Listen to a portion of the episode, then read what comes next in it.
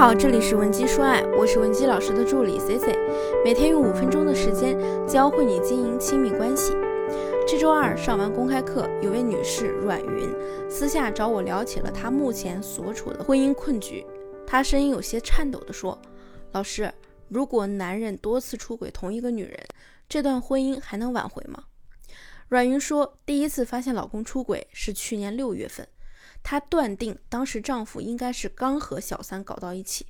在阮云闹过一场之后呢，丈夫也表现出了和小三断绝一切往来的态度。可在今年初，阮云在丈夫的车座夹缝里，无意中又翻出了半个避孕套的包装袋，于是十分震怒。面对阮云的质问，丈夫再一次坦白说，第三者呢这段时间一直在纠缠他，他一时没忍住，再次犯了错。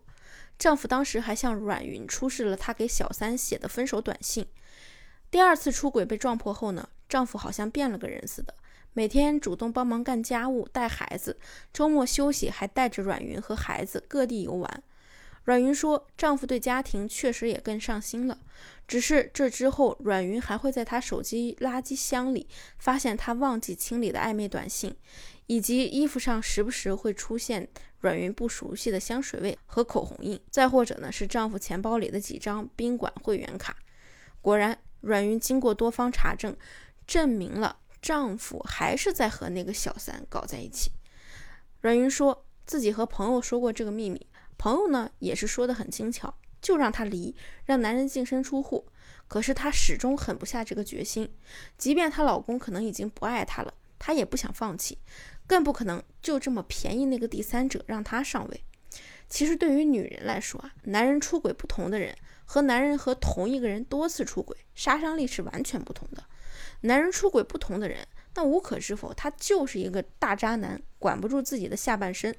而如果他长期和同一个女人出轨，那就不是简单的解决生理问题了。至少说明他们很可能已经产生了感情，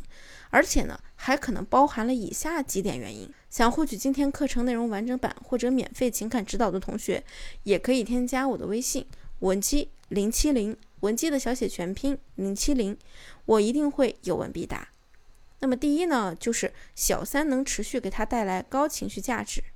如果一个男人不断的倾心于同一个人，这就说明男人和他交往过程中呢，是一直有默默的观察对方的，并且会将小三和妻子进行一个对比。当丈夫发现小三的身上有很多妻子不具备的优点，比如说和小三相处的时候呢，异常的默契和谐，在一起更幸福更开心，于是呢，男人就会渴望从小三的身上获取更多，所以啊，男人才会一次次的选择背叛妻子。原因可想而知，就是跟妻子在一起开心不起来，和第三者在一起呢，能给他想要的开心和幸福。第二，